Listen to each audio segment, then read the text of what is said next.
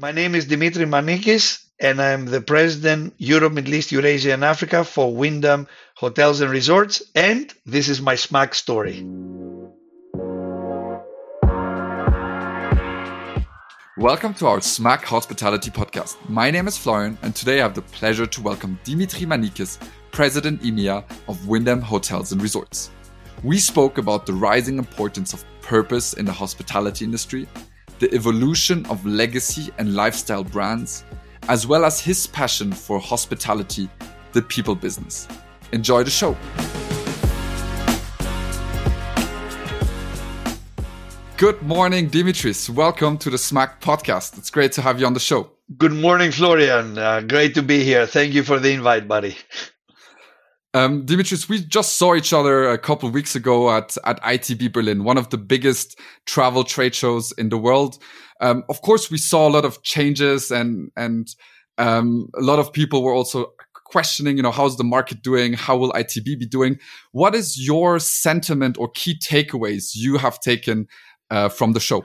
I'll tell you what. Um, the the the number one takeaway, the key thing that I've noticed on the show is, is that I couldn't move. Uh, it was so busy. It was so busy. I couldn't actually move within the halls. Uh, I, I it, it, it took me it took me hours to get from one hall to another uh, because it was so busy. Uh, and, and it wasn't just busy, it was buzzing. So the two B words, buzzing and busy. And, and it was a great testament to our industry. You know, for the last three years, everybody was talking about resilience and everybody's talking about uh, pent up demand. But to see it live right there in Berlin and see these happy faces and see people so excited to see each other again, it was just amazing it was just amazing. So forget about the business side, forget about the great things that everybody's announcing and the great plans. The busy, the busyness and the buzz, it was just amazing. And that when I left, when when I went to the airport and I got on the plane, you know what? I was so excited about our business and our industry, and I was so positive about the future that like never before. So that's these are my two takeaways from uh, from Berlin. That's that's amazing to hear, and I can really uh, echo that that that sentiment of of, of busyness of people. Also, I, I, had the real feeling that there was a an incredible quality in conversations as well, where people Correct. were not just there to kind of quickly network and and, and see each other again, but really uh, were were looking for the dialogue. We're looking yeah. to uh, exchange and, and and and and really also prepared to to a show. So so that is uh, that is definitely great and, to hear. And you know what? The other thing, Florian, uh, uh, actually, it, it's interesting that you mentioned that people had more time for each other. You know, these events, you you kind of plan five minutes, um, five minutes meetings, and then you go to the next one. Actually, people had time for each other. People would spend 10, 15, half an hour and have meaningful conversations. That was something that actually you are absolutely right. That was actually something that I noticed as well. People were not in a kind of like constant rush. Oh, I'm going to go to the next one or I'm going to meet this guy. People had meaningful conversations. And that, again, that meant a lot. Yeah. And how is it for you? I mean, uh, big topic is, of course, business travel and, and Wyndham, of course, uh, has also a lot of that.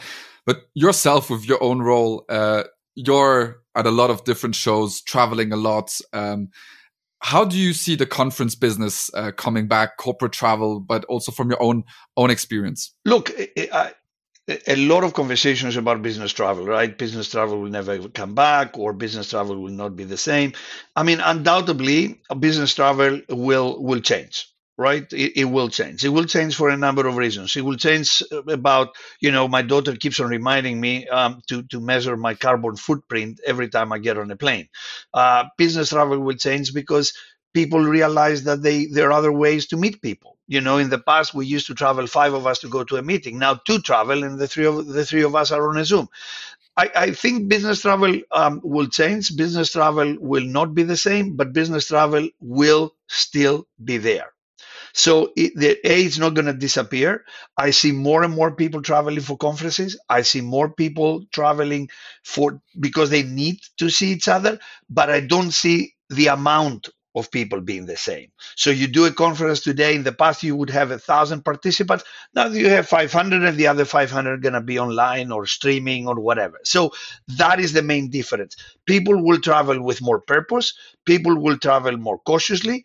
People will travel in in in a way that actually fits their own uh, business kind of style and own personal style as well. People, uh, Florian, people will travel for business and they will stay for a couple of days and they will join the local the local cuisine or or the sites. So so all of this together actually makes a completely new world for business travel. In the past, we used to go two days out of Berlin. That's it. Now people will stay for another day. They will see the sights. They will go to a nice restaurant. They will enjoy themselves. So all of this together creates a completely new world of business travel. But is it here to stay? Absolutely yes.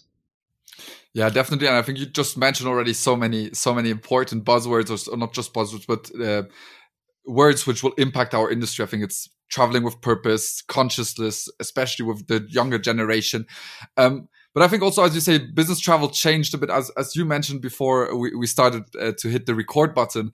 That um, you were uh, just in Istanbul, now in the home office in Athens, next week back in, in Vienna, and I think it's also that that real great element that you can work from anywhere, and and therefore this business travel goes from both sides traveling for conferences and, and and all of that but also being able to you know today i sit in switzerland uh, you sit in athens and we can just record a great uh, great show which allows more flexibility to to to travel and and get us that word of pleasure uh, really to to the next next level, right? okay, hundred percent, hundred percent. I mean, look, technology.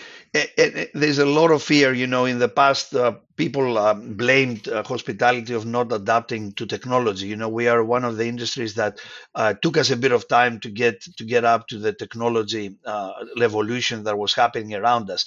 But I think what we've accelerated, what COVID has actually uh, made us do is accelerate our technology implementation. We've done more technology implementations, both in our lives, in our, the way we work, in our corporate business, in the hotels, in the last two, three years than ever before. It, it, it has been amazing. And, and, and we had to adapt because now, for example, when we have guests that are going to stay there and do streaming and do podcasts and work from from hotels we need to upgrade our facilities. We need to have communal spaces. We need to create working spaces. We need to upgrade wi-fi. People you know in the past my kids would never travel if the wi-fi wasn't strong enough. Now it's me that I won't travel if the Wi-Fi is not strong enough. So the world, the world is changing, and, and we as the hotel industry, we need to realize what, what is going on and adapt. Definitely, and the, consumer habits are, are, are changing. I mean, everybody nowadays knows how to use an iPhone uh, or or uh, how to use WhatsApp. So of course, um, that that moves a lot. Uh, how, how, how hotels have to to adapt. Looking ex- especially at, at, that, I mean, you started becoming uh, president of of of, of Wyndham for EMEA just about four years ago. Yep. You said I think definitely the the most fast paced time in in the industry the last couple of years. Um, yeah, you know, did you know what you're gonna what you got yourself into uh, when you uh, started this this new position, and and and can you maybe describe a bit kind of uh, uh how this was? In, I'll tell in, you. I'll tell you a personal story. Um, so I. I come from, I've always been a Wyndham employee, Cendant employee before that. I, I was in the real estate and the vacation rental business of, of our business. And I remember the first day I walked into into a meeting room with my new direct reports. Right, I'm now the president of EMEA for Wyndham Hotels and Resorts, and they use these acronyms that I haven't got a clue what they mean. Right, and and I'm like, oh my god, you asked me, did I know what I walked walked into, and I didn't have a clue what are all these acronyms? Why? Why people talk with words of three letters? And what do they mean? So I, I, was sweating, Florian. I'm like, oh my god, what have I done? And then I went back to my office, put my hands on my head, and I said, oh god, this is gonna be a this is gonna be a short journey. And then my lawyer at that time came and said, look, there's a book there's a hundred abbreviations that you need to know. Just learn them and you're going to be okay. And that was the best thing that ever happened to me. Then I could understand, uh, you know, NPV and ADR. And, and I was so, so happy that I could finally understand these three letter words. Um, did I know what I was getting into? No. I didn't. Uh, but I tell you what, I am so much in love with this business. I've always been in hospitality, but I've never been in the in the hotel side of the business. And I fell in love with it. I fell in love with my team. I fell in love with the business. I fell in love with with our clients, with the opportunities that that we have in this industry. It's just it's just phenomenal, uh, and it's so fascinating. So if you ask me, have I regretted it? Absolutely not. Have you asked me if I'm enjoying it? Absolutely yes. So and and I think and I think that seeing the young people coming into the business as well for me it's the most fascinating thing. So so yeah, I'm loving it. And so maybe for the younger uh, uh, people in, in the industry who are studying at the moment or, or, or starting their career and, and looking up, of course, to to to to leaders in, in our industry like yourself, what what does actually the role of a president uh, at uh, Wyndham for e EMEA I mean, what what are what are your goals? What what what is what what is your role, um, and and how does a day to day look like uh, in, look, in, in your shoes? Look, the the the day to day is is a lot of interaction with our clients. We are we are a 95% franchise business, so our owner first mentality is absolutely critical. So a lot of interaction with our clients. I I've I've got the privilege of working with people from 20 different nationalities in, in, in the corners from Portugal all the way to Baku in, uh, in the CIS region, uh, India, Turkey, Greece, Mediterranean, Northern Europe. It's just fascinating. Um, the day to day is is is is full of surprises. Uh, is never I've never had and, and, believe it or not, in the four days that in the four years I've been here, I never had a similar day never had a day that it was it was the same like the previous one. And that makes it a very exciting journey. You know what? Sometimes people um, people get bored right? I mean you get bored in what you do is not is not always paradise. Even the challenges and the problems are actually making your day uh, different. So if if anybody would ask me if i would if i would go back um, and i and i speak to myself um, 30, 40 years ago before I started my career. I said, love, love people. You need to love people. You need to be, you need to love people to be successful in hospitality. Uh, hospitality is, is an industry where if you don't love, and I'm not going to say love, love your job because, you know, if you're in banking or whatever, everybody loves their jobs. The question is, can you love people? This is the business where you have to love people. And that to me, that was my main motto and that I will never I will never kind of go back to that. It's it's it's loving people is what drives drives this industry and drives our business every single day. Either you are in a reception or you're a president of EMEA for Wyndham Hotels and Resorts, and that's that's what I do every day. That's that's really inspiring, and I think as as you say, right, uh, this people business, this interacting, uh, is, is something which is um, very special. I, I, will also come back to I, I, think your your more your your own personal career story behind it. But what I would really like to understand a bit more of, of especially of Wyndham, as you said, you know, it's a 95% franchise business. So you yep. have, of course, um, all of the owners, uh, which you need to, to, to get on board, um, and then management companies, etc. It's, it, it's, uh, not always that, that easy, especially in, in, in these, in these, uh, past years. What are the challenges and the advantages um, really of, of, of having this much franchise business? And, and how how did you manage to get everybody on board? Um, as it's a fast-paced in industry or a fast-paced market it's of course in, in this kind of um, company structure uh, or business structure uh, much more complicated right to have everybody on board and and going the same the same direction Correct. Um, it it franchise uh, is is an interesting concept. I mean, uh, more and more hotel companies, more and more of our comrades in the in the hotel industry are going into franchise, right? Because it's it's it's the new world, is the way things are developing. Um, you have to have an owner first mentality. Yeah, you have to remember it's the owners. You are you are you're giving, you are putting your brand on somebody else's uh, um, estate on somebody else's building and it's somebody else's money and trusting that money and doing the best for for that for that guy who has put his money either being a private equity or a single a single owner it's the most important thing i i remember uh, i had i had a client in south africa and he used to text me what are you going to do for me today That's what it's all about. You wake up in the morning and you say, What am I going to do today to actually make sure that those guys who trusted us with their properties, who, trusted us with their money, and they've put our brands, they've chosen, chosen our brands. What are you going to do today for this person? And that's the mentality I want every single person within my team to have. You wake up in the morning, and the, from a business perspective, what are you going to do for those owners either one single owner or, or multi-site owners that we have in our business. When the moment that mentality, you embrace that mentality, I think everything else is simpler. The other thing is you understand that Indian owners have different different uh, needs than German owners, or that's the other thing. Understand cultural differences, understand business needs, understand geopolitical changes, understand how people react in different markets and in, and in different circumstances. So the good the good news about my team is I've got a great team of all rounders. You know, people who understand the landscape, who understand what is happening in the hospitality world. And one of the things that people, again, a, a lot of uh, people wondering, you know, why why we go to so many conferences. Well, it's all about understanding the landscape.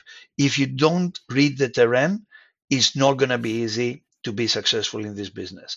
And it's not just the micro terrain, you know, India to India. You need to understand the bigger forces in, in, in geopolitics and, and finance world and economics to understand what is going to happen in hospitality in the next in the next few years. So you need a group of all all rounders and you need a group of people who wake up every morning and said, What am I gonna do for those owners today? If you have those two, then you've got a winning formula. Interesting. So, so you say it's actually even more always market research being uh, with the uh, foot on the ground and, and and and and being up to date. In a world which uh, or let's say in a hospitality world in a hotel world with more and more brands um, you know, uh, all of the big ones have have uh, quite a few brands uh, uh, in their portfolio today. And you say that for you, of course, the biggest value you bring for your franchisees is the brands from Wyndham, and and, and they can choose which ones they are. How do you manage to keep your brands distinct in in this kind of environment? And and yeah. I'm not going to lie to you. It's not easy. It's not easy it's not easy. Um, the, if you if you look at the at the big five, if you look at uh, Accor, IHG, Hilton, Marriott, and Wyndham, I think if you count them, they're what 120, 130 brands. Uh, so choice, an enormous choice, enormous preferences. Uh, people people have a lot of different brands to look at. So being relevant, make sure that your brand is not just a sign, but it has value, it has people, it has systems, technology. That is the number one uh, uh, challenge for all the brands, not just Wyndham today. But the most important thing is staying relevant. You know, in a world, in a world that um, people want everything now, right? Remember, it's it's all about prime now. It's all about I want everything, I want it now. Uh, consumers are changing so us staying relevant, building brands that they make sense for consumers, but for and for the owners as well, and build brands that it makes sense for the team members as well. Remember, uh, a hotel is a micro community, Florian. You know, if you have a an average 150 rooms in a 150 rooms hotel, how many people? You've got 150, 200 employees there or team members. That's a micro community. That's a society. Your brand represents something to these people. They need to belong. They need to be associated. They need to have, you know, they need to have touch points with your brand. It's not just about, oh, you know what, I'm going to put a sign on the wall and I'm going to change a few, I don't know, uh, uh, covers of the restaurant instead of you know, and put a Wyndham Grand or or a Days Inn or a Super 8 or a Ramada. It's not just about that. It's about the team spirit. It's about the values that you represent. It's about how you embrace the team members to be to believe and to feel that they belong in a in a bigger community. To me, that is more important than any value the brand brings to any building or any owner. How do you make sure that all these people who are servicing those clients they feel the same the sense of belonging? Yeah, definitely. I mean, the the topic of, of employer branding and, and attracting talent to the industry is, of course, um, incredible. And and one of one of the the biggest challenge I, I would say um, we have in, in in our industry before jumping on on on, that topic let's stay quickly at, at at the brand topic where i would really like to to get your intake in terms of you know all of these lifestyle brands coming to market over the last 10 years and everything is just lifestyle lifestyle lifestyle. Um how do you cope with a more of a let's say a bit more of a legacy uh, brand portfolio? How do legacy not in a negative way at all. Um, yeah. just like how do how do these brand concepts um, innovate? Do you see that both the new lifestyle concepts and the larger brands will more uh, merge together and and these brands will evolve? Or is it more um, increasing your your portfolio of brands with acquisitions like the one maybe you've just done with with Vienna House? How, how do you how do you see that trend? The, the, uh, this is this is one of the most interesting questions um, uh, I've received uh, recently, and I'm glad that you you've asked this because you know, yes, we do have legacy brands. Uh, we have legacy brands because people love them.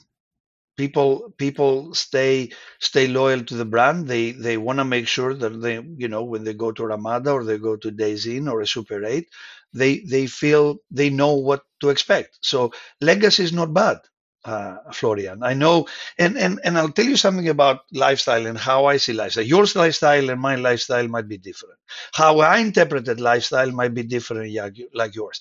We we we are uh, four members in my family. I have two teenage daughters, uh, my wife and I. We both have four different versions of what lifestyle means. Uh, and if you ask people around, uh, you know, define lifestyle. People will talk about clothes. People will talk about cars. People will talk dress codes or uh, hotels, even. So, what is lifestyle? So that's one. Second, before the pandemic, there were two billion people who traveled around the world, right?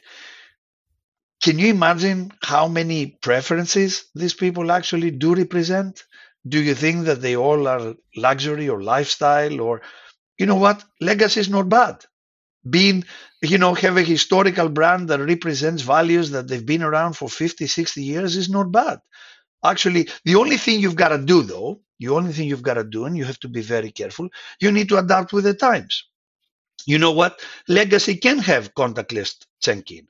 Legacy brands can build uh, interesting comment, interesting uh, signature items to improve themselves and bring themselves to the first 20, uh, 21st century.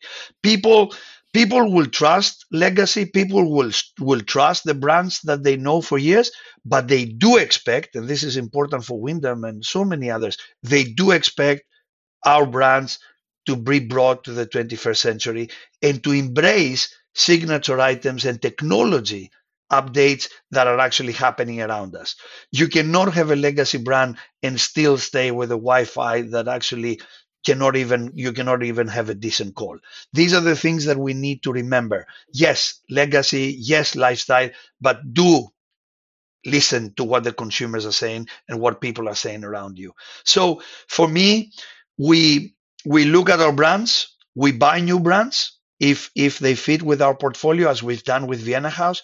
We buy brands that they can help us improve the existing brands that we have because when you buy new brands, you just don't buy a new brand. You actually buy concepts, ideas, um, you know, people you you you get talent when you buy a new brand right? You get you get you get input from an amazing talent that this brand has embraced throughout the years. So it's not just a buying about you know buying another brand or putting another another you know name in your brand bar. You're actually doing far more than that. You're embracing new ideas that you boil them into your existing brands and and you create a completely different aura. So for me legacy history knowledge, embracing new technologies, embracing new trends. That combination is a winning formula. Mm-hmm. You just you just mentioned um, evolving, um, yeah, the the needs of, of, of the travelers and also before purpose. Of course, a big big topic uh, is ESG and and and you know more sustainable travel. How do you see this this as a challenge and uh, for for a hotel corporation like Wyndham, which of course bases the business on traveling, which is not you know per se the most uh, ecological uh, industry. Um, how how do you see that that coping, especially as a yeah large corporate and I I see it. Um, um, as I said, I've got two teenage daughters, and they taught me more more about the future, uh, and and I've learned how to recycle uh, through my teenage daughters. I, I realized that I was recycling in a completely wrong way, and I think the young generation is going to make the difference, uh, Florian. Uh, I'll tell you again another story. I was in I was in India in Lucknow. We have a beautiful Ramada in Lucknow there, and the guy has made uh, the owner there has made enormous um, investments in in building a more sustainable hotel. And i asked him and, and he did it through covid. And i said to him I, I saw him about six eight months ago and i said why have you done it? You know i understand it's important and we we've been embracing it we've been talking about it but it's a lot of money. You just came out of covid. What was the drive? He said dimitri it wasn't you. It wasn't the brand. It wasn't it was my kids and I said, What do you mean? He said, I need to make sure that I leave behind a better world for my kids. So the moment we all understand that, the moment that we understand that we're not doing it because the brand dictates it, dictates it, we, we, we're not going to do it because it's the buzzword and everybody talks about it and, and, and it's the right thing to do. We do it because of the next generation, because we need to leave behind something which is far better than what what we've inherited ourselves as a generation. So, and I, I think the hospitality industry is embracing it. Um, we are proud members of the Sustainable Hospitality Alliance, and our motto is give back more than we take.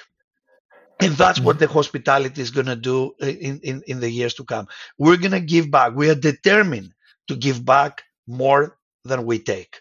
And uh, it's is it easy in a franchise world where we don't necessarily influence? Uh, no, it's not easy.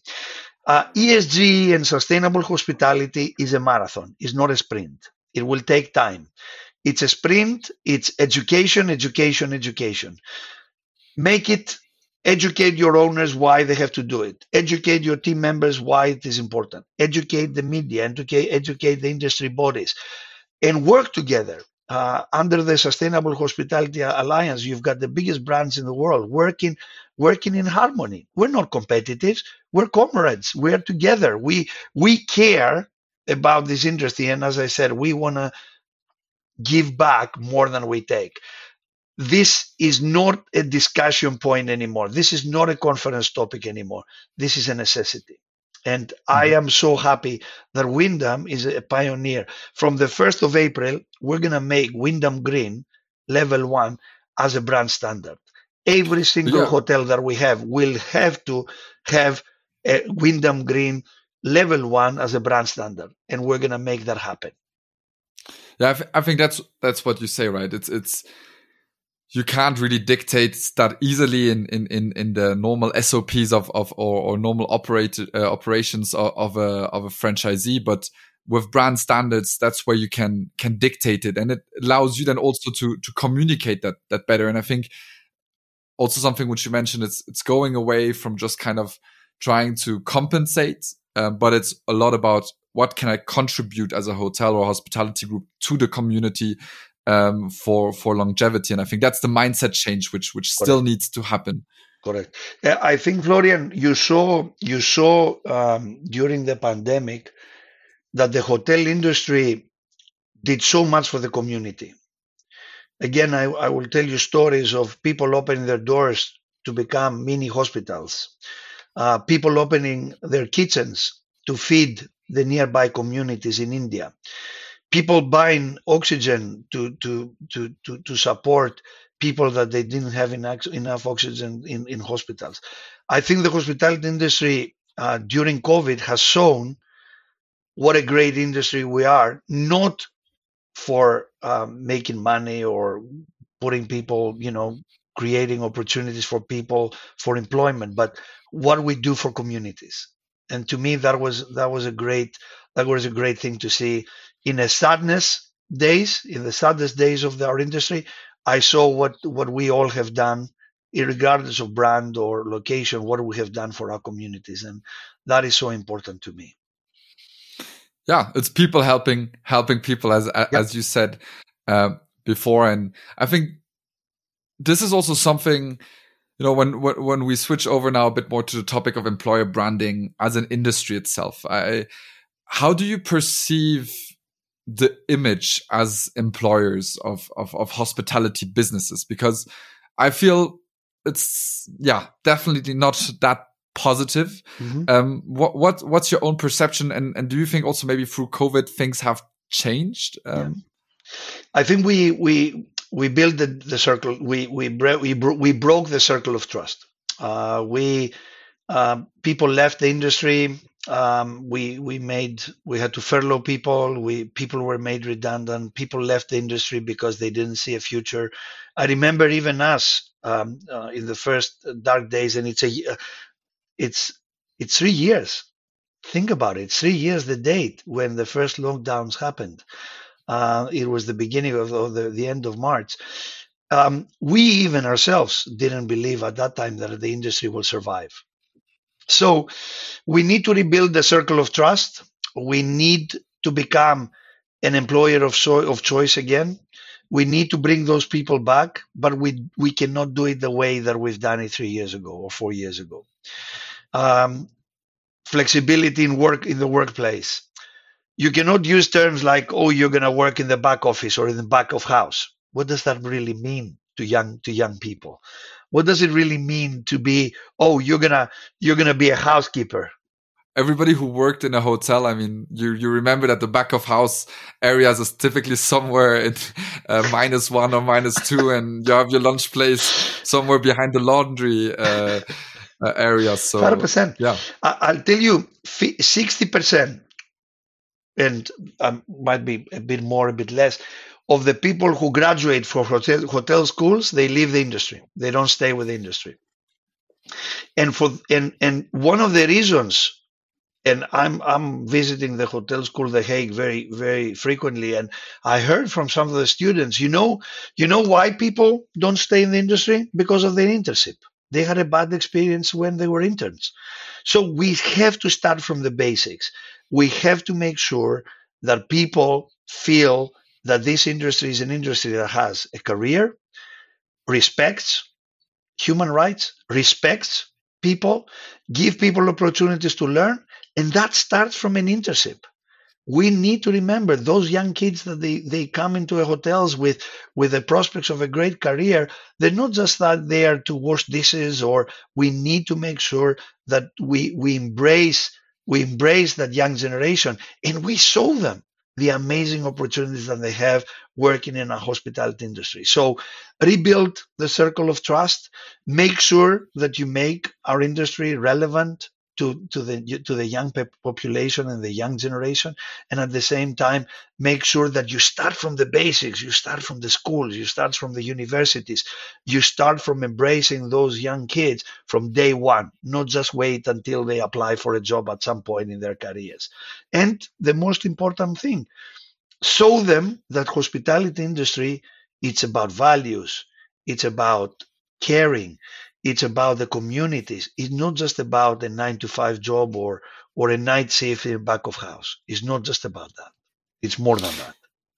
Definitely, I think it's a lot about also communicating to the outside world, and Correct. I think uh, Wyndham, at least in Germany, is doing a tremendous job with with Sasha Dalik, who uh, is of course very outspoken in topic of, of HR and, and employer branding, and is I think really bringing the whole German speaking uh, hotel industry a step forward and, and really bringing that topic um, on every stage because I think as as you say it's not just something about one brand doing it but it's uh, about the whole industry coming together and uh, building a better image um, and, and and changing the way of of of, of working. Correct. Correct. 100% and and and you know i'm greek and we love stories. We a story not told is not a story.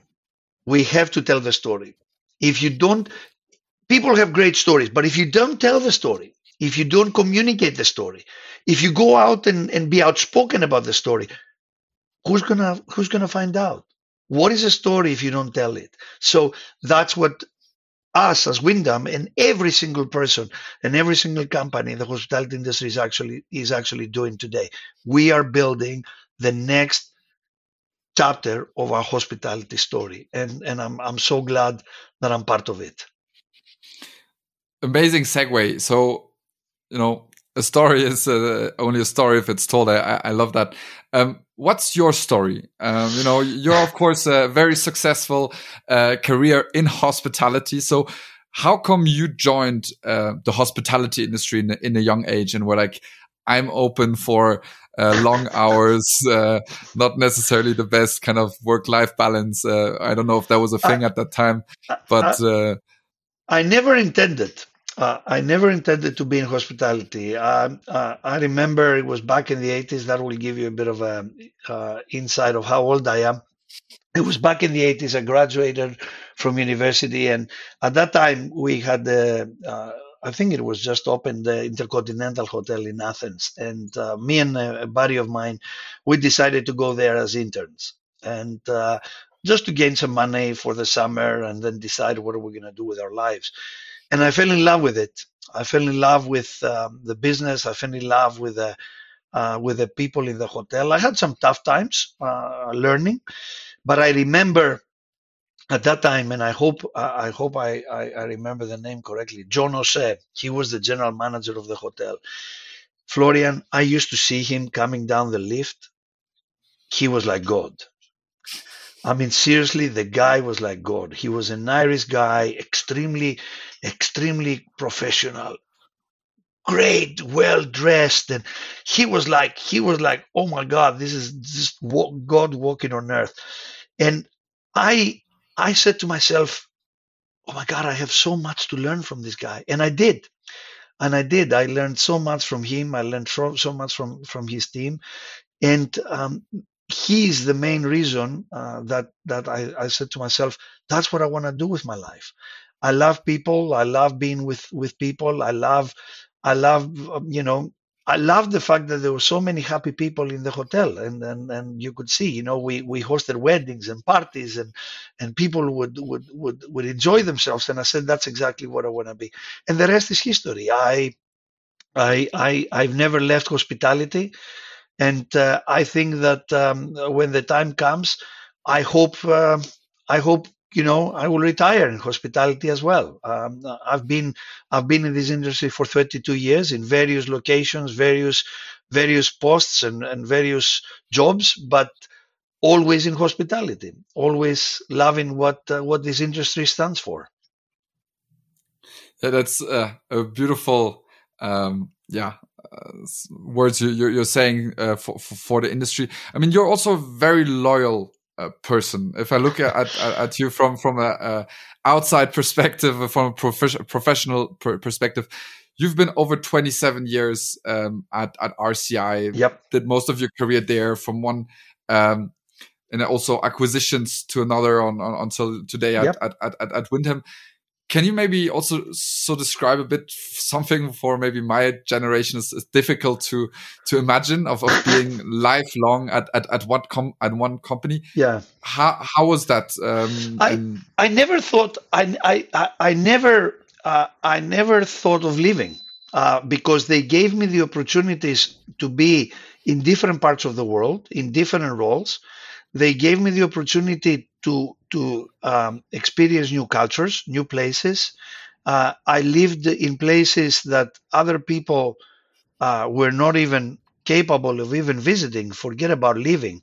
And um, I had the pleasure, Florian, of of, of working under um, a woman. Uh, she she passed away two three years ago, Christel DeHaan, she used the founder. She was the founder uh, or one of the founders, together with her husband Jon DeHaan of, of RCI, one of the biggest hospitality companies in in the vacation rental and the vacation ownership uh, business. And uh, she taught me so much about life. Um, German immigrant, uh, uh, you know, from the war, came to the U.S., became a successful entrepreneur. But you know what? She actually taught me more she actually taught me more when she sold the business, when not when she ran the business. Um, she sold the business to at that time Cendant Corporation mm-hmm. for I think at that time it was about eight hundred million dollars, over a billion, uh, with a, with with future proceeds, and she dedicated 60 to 70% of all the money she made from that sale to charity. She dedicated her life until she passed away three years ago to building Christel House schools. Schools in India, in, in Latin America, in some parts of Europe, in, in a couple of parts in the US, in, in South Africa, raising kids from extremely poor conditions and make them face life with a completely different viewpoint or from a completely different viewpoint. It is amazing when somebody teaches you more after they left the business than they were in the business. She taught me to be humble. She taught me how important it is to give back. She taught me how important it is to care. And she taught me that business is, is important, but more important is what you do for the world we all live in, what you do for your communities, and how you build your legacy. Working for that woman, Florian, never, never made me tempted to go and work for somebody else. And when she left and sold the business, to me, I heard, I learned far more, as I said, when she sold rather than when she was in the business, because I saw that not only she, she actually spoke about it, but she meant it. Yeah, it's it's it's amazing to hear what what leadership um, can can mean and and, and can build loyalty uh, in terms of uh, as employees, where it's not just kind of benefits, but it's it's going back to the topic of purpose and and and and really giving back to your to your employees, which which as you said today, also at Wyndham is is one of your big uh, big focus points. I think you mentioned it in different uh, interviews or or on different stages that you also consider Wyndham as a family. Correct. Uh, really wanting to to to have that buy-in, that personal buy-in in in, in into the company. Correct. Um, to make it Correct. successful. Correct. Hundred percent. You you are your people, Florian. Uh, you you are your brand, your personal brand, and the brand that you work for is is is needs to be aligned. Uh, there is no point if if your brand doesn't represent the brands of the individuals that work with you and your team members. You are your people, and the moment you forget that, that is going to be a very short-sighted um, uh, view on life and, and how you run a business. And uh, I'm really glad that I'm surrounded by an amazing group of people. Uh, each of them have their own individual brands, but they all together constitute the Wyndham brand. As a as a last point before before ending the podcast, even though I I really feel that this is a is an amazing way to end, is what's your own personal personal outlook um, especially with Wyndham, but also you said you want to to finish your career in hospitality. Are there any goals or or missions you you still have uh, ahead? Yeah, uh, you know, I, I want. Uh, I mean, personally, um, I want to see more young kids coming to our industry. Um, I want to see the industry fulfilling its purpose of uniting people. There are so many things that divide us today in the world. I think hospitality is the industry that unites us and brings us together. I want to be part of this journey as, as much as my health and my company allows me to do. Uh, and most important of all, though, I want to have, I want to see more and more people traveling, enjoying time together. Uh, either they travel for business or leisure or, or holidays we need more people to travel because travel is is is a remedy for the soul.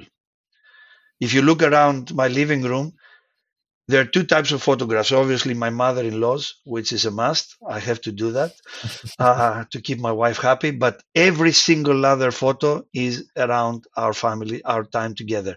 And as a family, we only get together because we all work and live in different parts of, of the world when we are on holidays and you cannot take that away. That is what our industry is all about. We we unite people and we bring families together. So beautiful, Thank you so much, Dimitris. It was great having you Thank on you. the Smack Show. Thank you so much, Florian. I really appreciate it. Thank you.